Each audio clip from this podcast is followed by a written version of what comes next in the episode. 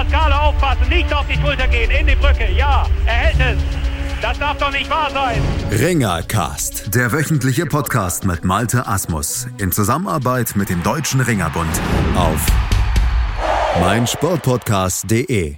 In Nur-Sultan in Kasachstan läuft aktuell die Ringer-Weltmeisterschaft und wir von meinsportpodcast.de im Ringercast blicken natürlich ganz genau drauf, haben euch ja schon zwei deutsche Medaillen vermelden können von Frank Stäbler und Dennis Kuttler, jeweils Bronze. Vorgestern haben wir mit Janis Samandoridis, dem Sportdirektor der deutschen Ringer, gesprochen, waren verbunden in Nur-Sultan mit ihm und das nehmen wir heute auch nochmal wieder auf. Wir blicken gleich mit ihm zurück auf den gestrigen Tag mit dem fünften Platz von Eduard Popp. Und heute gab es ja dann auch noch gute Nachrichten von den Frauen, allerdings auch leider ein paar schlechte Nachrichten. Die arbeiten wir alle jetzt nochmal wieder auf bei unserer Schalte nach Nur Sultan. Hallo Janis Zamandoridis.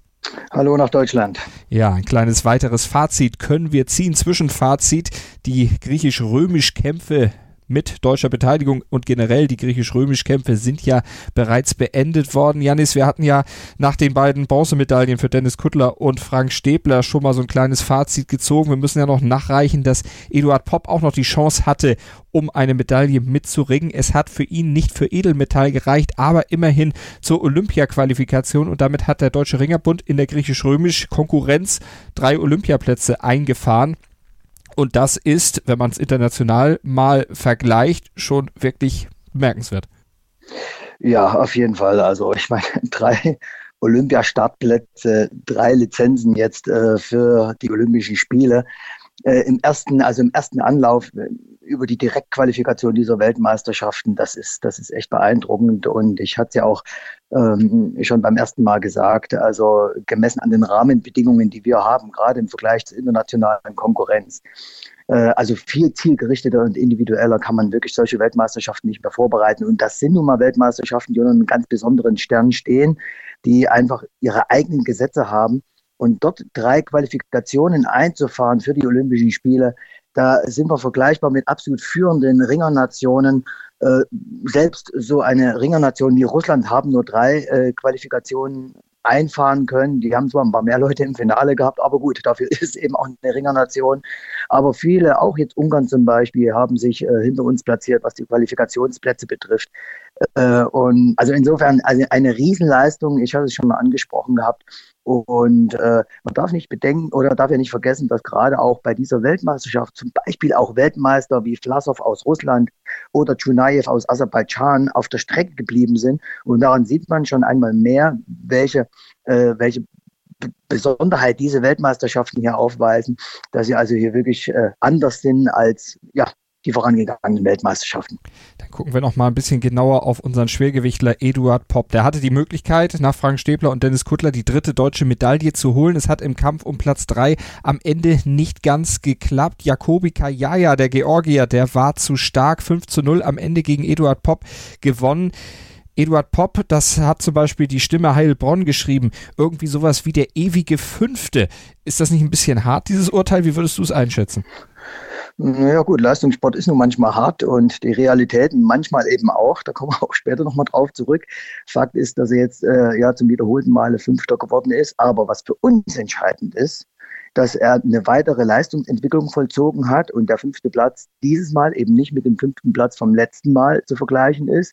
Er hat zwar einen ähnlichen Fehler gemacht, wie er dann mit dem Kopf zu weit unten war und dadurch unglücklicherweise dort dann auch die Wertung abgegangen, äh, abgegeben hat, aber er hat auch im letzten Jahr auch mal wieder kontinuierlicher durchtrainieren können nach einer langen Verletzungspause und hat hier wirklich nochmal einen Schritt nach vorn gemacht. Und das hat man auch in diesem Wettkampf gesehen. Und insofern äh, spiegelt das Ergebnis nicht wirklich die Leistungssituation vom, ähm, also die, diese, das Ergebnis des fünften Platzes im Vergleich zu den letzten fünften Plätzen nicht wirklich die Leistungssituation und die Leistungssteigerung von Eduard Popp. Also der hat wirklich einen Schritt nach vorn gemacht und das äh, stimmt natürlich zuversichtlich in Bezug auf die Olympischen Spiele. Denn da ist noch Luft nach oben und ein Jahr bis zu den Olympischen Spielen ist es ja noch, da kann man ja noch eine ganze Menge dann auch noch verändern und vielleicht auch verbessern. Aber wie enttäuscht war er hinten raus? Wir hatten es neulich schon mal, es sind alle Sportler, die wollen natürlich den maximalen Erfolg haben. Wie lange braucht man denn, um so einen dann auch wieder aufzurichten und dann eben auch an diese positiven Aspekte zu erinnern, die du ja eben schon geäußert hast? Naja gut, äh, ich sag mal, gerade in, im, im Rahmen eines solches Wett, äh, solchen Wettkampfes ist es einfach sinnvoll, wirklich die positiven Dinge emotional herauszukehren und wirklich auch zu verdeutlichen und dann im Nachgang ganz sachlich zu analysieren, was noch zu tun ist, wo die Trainingsschwerpunkte gesetzt werden müssten. Zum Teil haben das die Trainer hier auch schon vor Ort gemacht, dort wo Athleten dort auch in der Lage sind, das gleich äh, aufzunehmen. Also muss es ja immer sehr individuell. Der eine braucht ein bisschen länger, um das zu, äh, zu, verarbeiten. Der andere ist dann vielleicht auch mit der Qualifikation und mit dem Ergebnis gar nicht so unzufrieden, vor allen Dingen auch mit der Leistungsentwicklung, die dahinter steht. Und da kann man dann meistens schon auch im, na, nach einem kurzen Moment äh, im Anschluss eines solchen Wettkampfes schon die ersten Trainingsschwerpunkte festsetzen. Fakt ist aber, dass wir jetzt also unmittelbar nach den Weltmeisterschaften nochmal einen Arbeitskreis haben im Rahmen der Trainerkollegen, wo wir dann also wirklich auch die Strategie in Richtung äh, Olympia-Qualifikation, also für die Qualifikationsturniere im nächsten Jahr und natürlich für die, die sich schon qualifiziert haben, dann auch die Trainingsschwerpunkte und Maßnahmen für die Olympischen Spiele in Richtung, also oder in Richtung Olympische Spiele festsetzen oder besprechen und äh, uns da austauschen. Und die Olympia-Quali, die hat auch geschafft, Aline Rotter-Focken. Die hat ja auch noch die Möglichkeit, dann mehr zu holen. Aber erstmal, Olympiaticket ist auf jeden Fall schon mal gelöst. Das Olympiaticket ist da. Insofern das vierte Ticket für den Deutschen Ringerbund, also eine, eine Riesensache. Das ist, wir sind alle happy bis zum gegenwärtigen Zeitpunkt, aber wir sind äh, natürlich noch nicht durch. Also es, sollen noch weitere, ähm, ja, es folgen ja noch Wettkämpfe, es folgen dann auch noch die Freispieler und da erhoffen wir uns natürlich auch noch das ein oder andere äh, Top-Resultat und natürlich, ähm, ja, hoffen wir natürlich auch noch auf weitere Qualifikationen. Wir wissen, wie schwer das wird. Aber die Aline Focken hat das heute realisiert. Auch äh, da war es nicht ganz so einfach. Natürlich, da liegen die Nerven blank und das muss man dann auch immer erstmal wieder abrufen. Aber auch sie ja eigentlich in einer fast schon, ja, beispielhaften Beständigkeit, wie sie doch immer wieder, wenn es drauf ankommt, auch abliefert. Und man darf ja auch bei ihr nicht vergessen, dass sie in die Gewichtsklasse nach oben gegangen ist, dass es dann natürlich auch nochmal schwerer ist, dieser Gewichtsklassenwechsel. Da muss man, hat, auch die Trainer in den letzten Jahren natürlich einen guten Job gemacht, sie dort auch ähm, gut aufzubauen. Und das hat sie ja auch unter Beweis gestellt. Und letzten Endes auch in dem Halbfinale, der war wirklich auf Messerschneide. Das war ein ganz knappes Resultat. Und immerhin gegen ähm, die US-Amerikanerin, die hat ja schon wirklich ein paar Medaillen eingefahren. Ja, viermal äh, Weltmeisterin, geworden, genau. Adeline Gray. Genau. ja, genau. Äh, viermal Weltmeisterin. Ja, und äh, mit so einer muss man erstmal den Kampf dort so offen gestalten und sie hätte sogar gewinnen können. Das weiß sie auch, aber genau das stimmt dann wiederum auch zuversichtlich für die Olympischen Spiele. Mhm. Du hast gesagt, äh, sie ist eine Gewichtsklasse nach oben gegangen. Wir hatten neulich über Frank Stäbler gesprochen, der eine Gewichtsklasse runtergehen ziehen musste. Jetzt ist beides äh, mit gewissen Tücken und Schwierigkeiten natürlich verbunden. Wenn du es jetzt einfach so mal für den Nicht-Ringer äh, erklären würdest, kann man sagen, das eine ist leichter als das andere oder ist beides gleich auf seine Art schwer? Beides ist mit Entbehrungen verbunden und mit Quälereien. Äh, das ist nun mal so im Leistungssport. Da muss man auch die Zähne zusammenbeißen, egal ob ich äh, verzichten muss, weil ich eben wirklich äh, mich nach unten orientiere in der Gewichtsklasse und, und dort eben auch Gewicht reduzieren muss. Im Fall von Frank Stäbler war das so, ne, aber eben auch sehr professionell angegangen, diese gesamte Thematik mit dem Team von Betreuern, die dort zur Verfügung gestanden haben. Und bei der Aline Foggen war es jetzt genau das Gegenteil. Sie musste in die Gewichtsklasse hoch, aber auch der Muskelwechsel nicht von allein. Da muss hart trainiert werden, dass man dort eben nicht nur passive Masse dort äh, draufpackt, sondern dass das, was dort aufgebaut wird, eben auch aktive Masse äh, ist, sprich Muskelmasse, die dann eben auch im Wettkampf hier zum Einsatz kommen soll und dann morgen am Donnerstag dann vielleicht so zum Einsatz, dass am Ende ihre vierte WM-Medaille bei rausspringt. Wir drücken natürlich alle Daumen, die uns zur Verfügung stehen. Freude über die Olympia-Qualifikation von Aline Focken. Trauer bei Ellen Riesterer. Sekunden haben gefehlt zum Ticket nach Tokio. Ja, ja, ja, ja. Eine mit Sicherheit sehr, sehr bittere Erfahrung, die diese sehr junge Athletin hier äh, mit nach Hause nehmen muss. Leider, äh, da sind viele Tränen geflossen, das kann jeder nachvollziehen. Da brauchen wir in dem Moment dann auch mal gar nicht so viel darüber äh, reden. Da lässt man die Sportlerin erstmal ja, für sich und versucht dann auch aufbauende und tröstende Worte zu finden. Äh, letztlich, wenn man äh, wenn man genau hinschaut, aber da werden dann schon auch die Trainer ähm, dort die ja die, die die sachliche Analyse vornehmen äh, wäre es drin gewesen, sie hat die Olymp das Olympiaticket schon fast in der Hand gehabt, das muss man sehen. Also sie hat es wenigstens für neun Sekunden schon in der Tasche gehabt. und dann äh, zu guter Letzt noch äh, abgegeben. Das ist sehr, sehr traurig in erster Linie für sie und das weiß sie auch. Und insofern ähm, besteht unsere Aufgabe darin, sie emotional erstmal wieder aufzurichten, ein Stück weit, aber dann eben auch im Nachgang das, wie ich schon eingangs sagte, äh, das sachlich zu analysieren, dass eben solche Fehler, die mit Sicherheit sehr, sehr schmerzhaft sind und sich einprägen, dass solche eben künftig nicht mehr passieren einer jungen Sportlerin passieren solche Dinge eben auch. Das muss man einer jüngeren, jüngeren Sportlerin, die ist ja gerade mal äh, in, den, in den Erwachsenenbereich aufgerückt, einfach auch ein Stück weit zugestehen.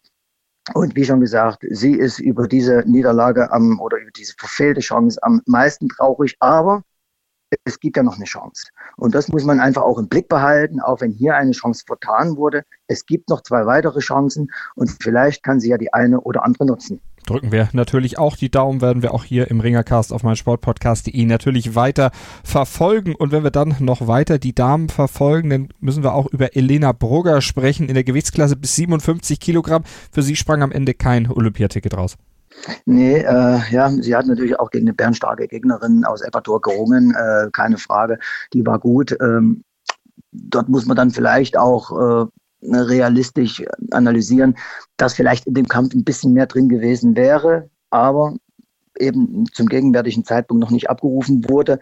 Insofern reden wir hier auch über einen Entwicklungsprozess. Auch sie, eine sehr, sehr junge Athletin, die noch alles vor sich hat. Also insofern auch hier aus dieser Niederlage äh, ist entscheidend, dass man die richtigen Fragestellungen für den Trainingsprozess ableitet. Und dann hat auch so eine Niederlage, ähnlich wie bei Ellen Risterer, dann auch Sinn gemacht. Und die Niederlage von Sandra Paruszewski in der, was man dazu sagen muss, nicht olympischen Kategorie bis 59 Kilogramm? Ja, ja, sicher äh, auch gegen eine starke Gegnerin, aber sie hat ja hier gut äh, Baroli geboten, hat vielleicht ein bisschen zu spät angefangen, aber auch hier muss man natürlich noch am Technikprofil arbeiten, dass dann wirklich auch im entscheidenden Moment äh, die entscheidenden Punkte auch gemacht werden, um eben solche Kämpfe siegreich zu gestalten. Aber sie hat trotzdem eine starke Leistung hier abgerufen und das darf man, also diese Leistung darf man letztlich auch nicht schmälern. Aber es ist eben auch noch Luft nach oben. So nüchtern muss man das dann auch betrachten. Und da ist noch einiges an Arbeit, ja, abzuleisten. Und ein bisschen was habt ihr ja auch noch vor euch mit dem Deutschen Ringerbund bei den Weltmeisterschaften in Nur-Sultan. Die Damen beenden ja dann morgen ihre Wettkämpfe und die Freistiler sind ja auch noch im Start oder am Start.